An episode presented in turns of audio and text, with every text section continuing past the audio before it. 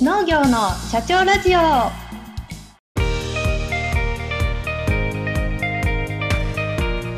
この番組は全国で農業の経営をしている方々に農業経営にまつわるあれこれを聞いてみようという番組です。農作業をしながら家事をしながらシチュエーションに合わせて聞いてくださいね。この番組は日本農業法人協会の制作でお送りします。農業をなりたい職業のナンバーワンにする。次世代農業のシステムや機器の開発にも携わる。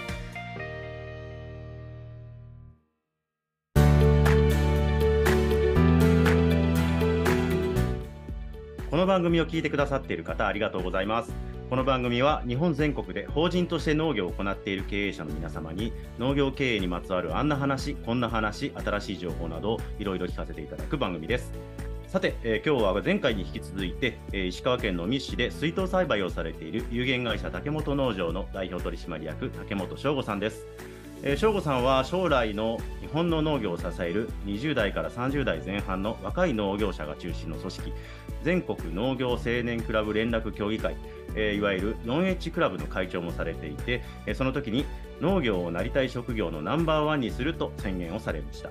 また、ポッドキャストで青い T シャツ24時という農業系ラジオ番組も発信されています。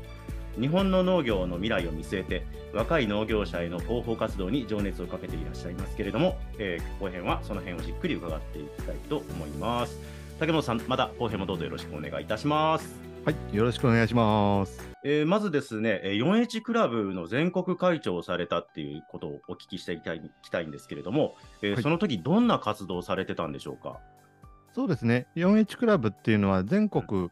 各地にそういうクラブがあるので、うん、4H クラブでいうと、うん、全国大会の運営っていうものをやってました。うん。えー、地区大会があって、えー、ブロック大会があって、それぞれで、えー、優秀だったものっていうのが全国大会に上れるみたいな、うんうん、そういう甲子園みたいなものがあったりはするんですけれども、うん、各地区で取り組んだあプロジェクト活動だったり、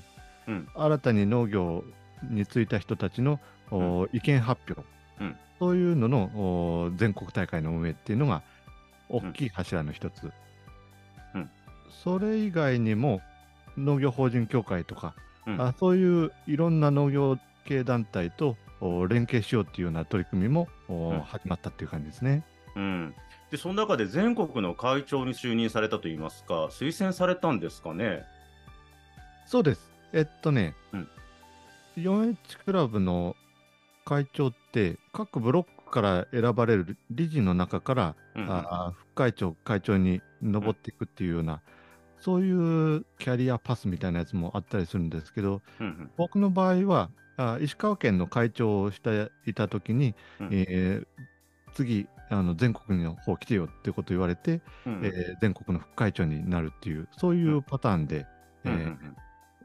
えー、石川県の会長をして、えー、4H クラブの副会長になって、えーうんうん、会長になる。そういう経緯で会長になったって感じですね。うんうんうんうんうん。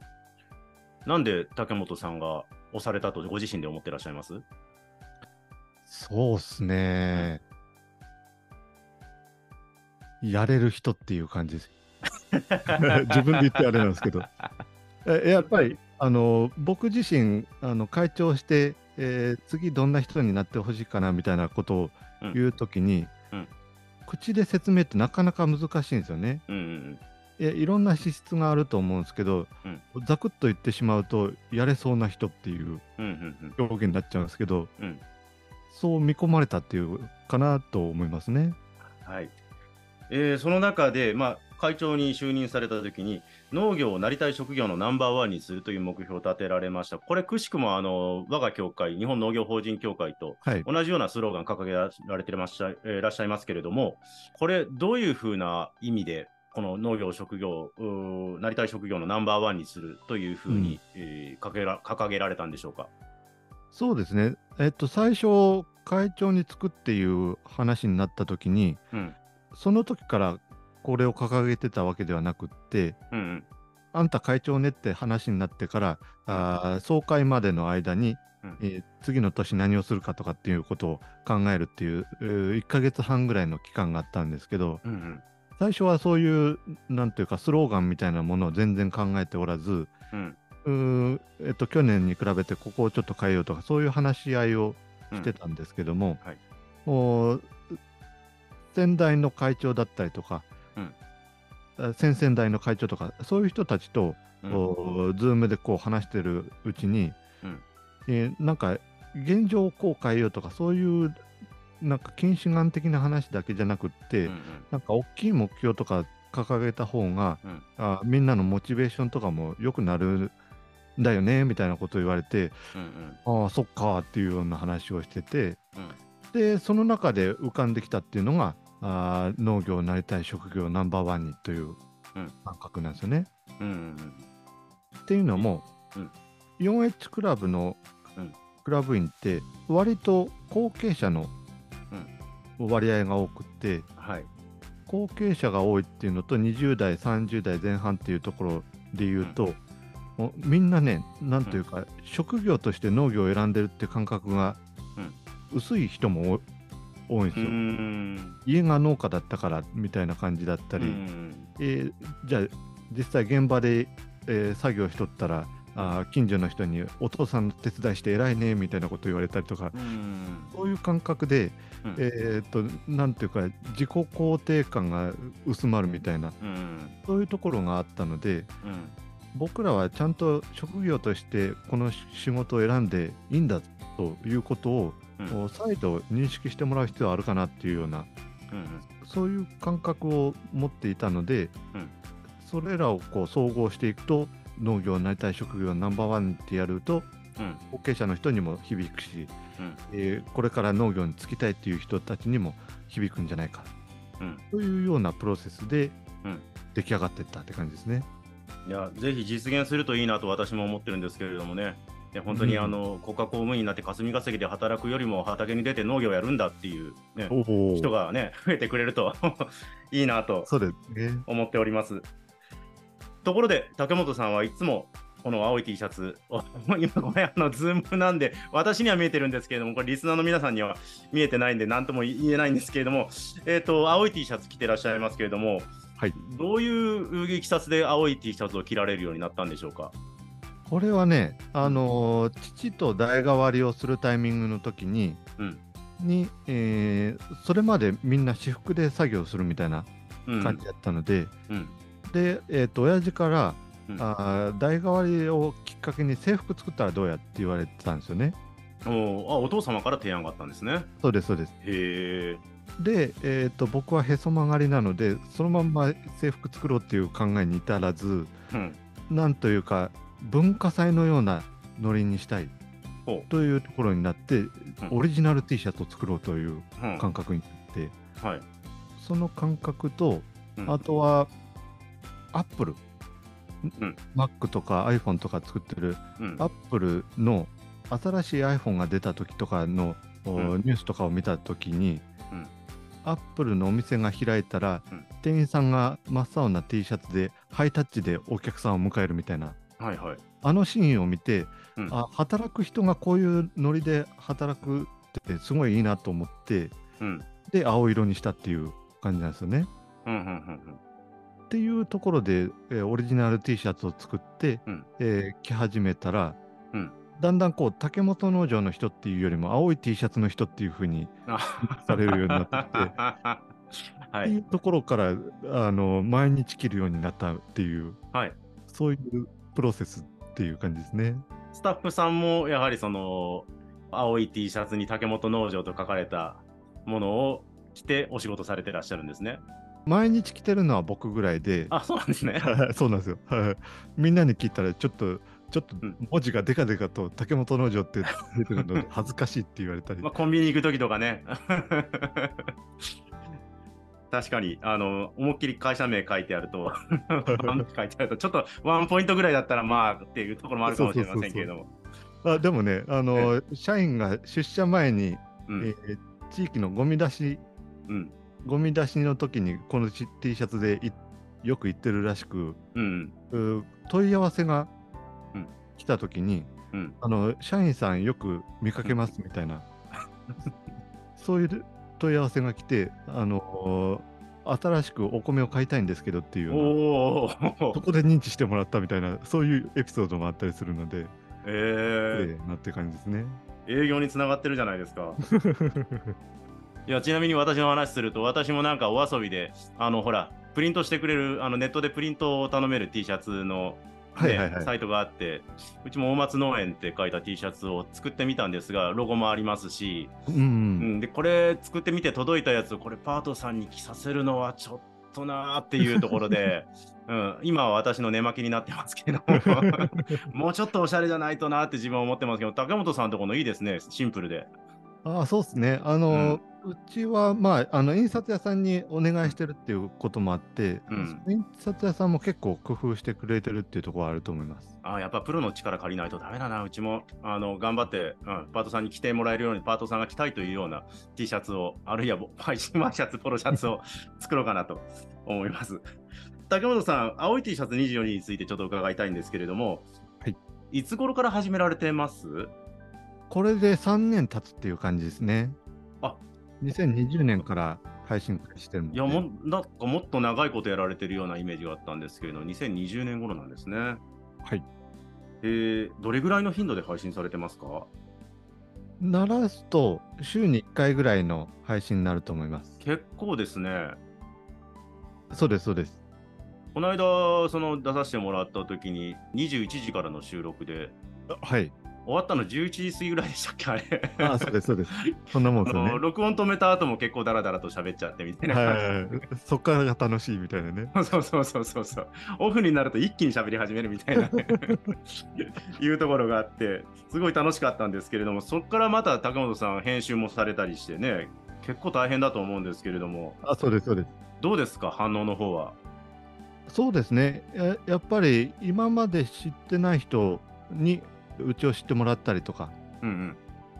うん。だったり、えーあの講演とかそういう活動もしてるんですけども、うん講演とか聞いた後も、おあのポッドキャストを聞いて、えーうんさらに考えを深めていただけるとか、うんうん。感想もいただけたりして、うんといい時間過ごせてるかなとは思いますね。ああ、充実されてますね。うんうーんどうです？今まではまあ事業承継のこと最近主に発信されてると思うんですけれども、今後はこんなこと発信していきたいななんてありますか、そうですね。うちの番組は割と、あのテーマ決めずに、うん。なんか雑談のように対談するような、ね。そういう番組にしてるので、うん。トークセッションみたいなものにどんどん消化できたらなとう、いうんふうに思ってるので、うん。実際にね、うん。加藤さんもそうやし、こう、ん当事者というかだあの、一時情報を持ってる人、うんうん。経験を持ってる人たちがそれぞれ話すっていうところなので、うんうん。青い T シャツ24時を最近実は副題をつけていて、えー新現代農業論っていう、あ。っていうのを副題でつけてるんですけども、確かに、うん、書いてありますね。うん。そういうなんか、あ新しい切り口のおうん。現代農業論みたいなところに、うん。に、えーたどり着けたらいいなというふうには思ってますね。うんはい、ありがとうございます。この後はですね、えー竹本さんの、えー先ほど最初に冒頭に紹介させていただきましたように、スマート農業だったり、えー大規模農業化にですね、今注目が集まってるんですけれども、そのメーカーと組んで先進的な農機具開発をされたっていうことをお聞きしていきたいと思うんですけれども、はいどのような農機具を開発、共同開発ですかね、これ。あそうですね。あの開発に携わらせてもらったのは、うんうんあ遺跡さん、遺跡農機さんの田植え機の開発に携わりましたね。具体的にどのようなことを開発なさったんでしょうか？もともとはメーカーさんと、お石川県の試験場のうんうん方とで、えーと新しい田植え機の開発をしようというような話だったんですけど、おせっかくなんやし、うん。えー農家の意見もどんどん聞こうっていうことで、うん。えー声かけあったんですよね。うんうん。それで参加するようになって、うん。えー未来の田植え機を作ろうっていう話になったんですけども、うんうん。田植え機って、えー作業すると結構スピードがうん、最新の機械だと速くって、うん、これ以上速くするのかみたいな話にちょっとなってて、で作業幅もおなんか限界値に、限界値というか踊り場というか、っていうのに到達しとって、これ以上作業幅広くしても道路交通法がなんたらかんたらみたいなそんな話になってたので、うん、えー、これはどうしたらいいんだなというような話になってて、うん、研究者の人の知恵で、えー、と土地の情報 GI っていうんですけど、うんうん、土地の情報を生かした田植え機っていうものをなんか画策しようっていうような話になって、で、えー、たどり着いたのがあ田植えをしながら、田植えをしながら土壌診断をする。で土壌診断をした結果を、うん、0.5秒で、うん、え施肥機構に伝えて、うん、肥料をやる量を調整する、うん、主には減肥するっていうような形なんですけど、うん、えー、肥料気があるところだったり、うん、えーえーと、田んぼが深いところを減肥するっていうそういうシステムに、えー発展していったっていう感じですね。うんうんうん、これでもあれですよね。そういった最新といいますか、まあ、センサセンサーっていうか、モニタリングしながら、いわゆるその場でモニタリングに基づいた上での施肥をしていくっていうのは、結構な、うん、お値段がかかっちゃうんじゃないかなと思うんですけれども、普通の田植え機に比べておいくらぐらい割増しというか、ひょっとしたら倍ぐらいになるんじゃないかなと私は思ったんですけれども。いやいや、えっと、実際着地点で言ったら、1割から2割も上乗せされないぐらいのところになって、うんうんうん、その辺はやっぱりあの僕だったりこう農家が入ってるっていうところも大事だったんかなと思っとって、うんうん、え要は知恵を結集していくと、うん、どんどんどんどん精緻なものができて高くなる。うんうん、けど農家が欲しいのは、そんなに細かい、うん、えー、結果ではなくって、うん、えー、現場で必要な結果はこれぐらいだし、えー、費用感としてはあ倍の値段出してそんなデータいらんよみたいな、そういう声を反映してくれたら、これぐらいが着地点かなっていうところに、うん、えうまいこと言ったんじゃないかなと思いますね、うんうん。減費できるということは、肥料代も減らすことができるわけだから、そこで何年で、はい、うん、あの割増になった分が、まあ、焼却できるというか、ペイできるっていうのも分かってきますしね。そうです、そうです。なるほど。あと、トヨタと組んで、スマートフォンを使った管理システムなんかも開発されたっていう話も聞いてますけれども、はい、どういったことをされたんでしょう？それに関しては、うん、農家は僕のとこだけじゃなくって、えー、何社も入ってるっていうような形なんですけど、うんうん、トヨタ自動車さんと石川県庁が、うん、あ仲良くって、うん、トヨタさんがあその営農管理システムを開発したからあ石川県となんかやりましょうよっていうような話があって、うん、えー、県内の農家何軒かに声がかかって、うんえー、うちも参加したっていうのが始まりですね。うんうん、具体的には？えっと、具体的には、うん、あスマホ上で、うん。えー、営農管理ができるっていうところで、うんうんえー、スマホには GPS が入ってるので、はいえー、田んぼに行って今から田植えの作業するよっていうことをすると、うんうん、この田んぼやねってことがあ示される、はいはい、でそれを選択して、えー、実際に田植え作業をしたら、うん、その場その場で、えー、記録が取れる、うんうんうんうんえー、それがないと、うん、1日農作業して、えー、帰ってきて疲れたところからこうパソコンに向かって記録を取っていくよみたいな。あはいはい、ここやりましたみたいなことをやらなきゃいけないけれども、その場でできちゃうってことですね。そうです。ましてや人んちに間違えて田植えしちゃうとか、そういうことも絶対ないけど そうです、そうです。それを回避するためにもいいシステムですね。実際あるんですが、人んち間違えて田植えしちゃったとか。うちはないですね。えー、逆に竹本さんのところに気がついたら田植えされてたってことはないですか？えっと、田植えされてたことはないんですけれども、うん、稲刈り前の隅っこを手刈りされてたってことは何回かありますね。やっぱりそういうことが、まあ、プロだからそういうことは普通はないでしょうけれども、まあ、その作業の最適化といいますか、うん。はい、いろんなことを省略できるというところで、えーと、うん、トヨタの、これ名前なんて言うんですかね、そのシステムの名前は。豊作計画ですね。ああ、なんか聞いたことありますわ。はいはいはいはい。あそれも共同開発に竹本さんが加わってらっしゃ関わってらっしゃるということですね。そうですね。なるほど。ありがとうございます。えー、竹本さんなんですけれども、まあ、石川県でこの江戸時代からですね明治維新をくぐり抜け、えー、うん、第二次世界大戦もくぐり抜け、えー、農家の10代目として、えー、収納されて、えー、18年ということで、まだまだ40歳お若いんですけれども、その視点なんですが、日本の農業は将来どうあるべきかということを見つめられていると思います。それからまあブログをね、毎日2年書いたりだとか、それから 青い T シャツ24時をポッドキャスト配信されてたりだとか、本当にあの自分とこの、えー、作業以外でも、仕事以外でもいろんな発信をすることによって、まあ、農業とはどんなもんかっていうことを、えーと、今、いろんなところに発信されてる、ましてや本まで出されてるということで、うん、まあ、すごく今後の農業農業界に影響を及ぼす人ではないかと私は思っております。えー、最後に竹本さんにお伺いします。農業の社長、経営の極意とは？思いと行動の一致ってところですかね。ロマンばっかり掲げてもう実際に実践するところがあそこに伴ってないとただのただの絵に描いた餅になっちゃうっていうところなので、えー、とはいえこう手元のことばっかりやって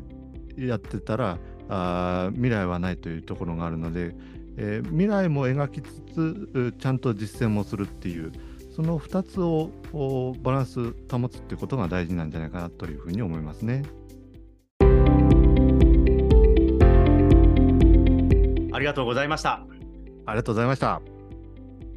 次回は埼玉県でネギを生産する遠藤ファーム株式会社の代表取締役遠藤智明さんにお話を伺います。お楽しみに。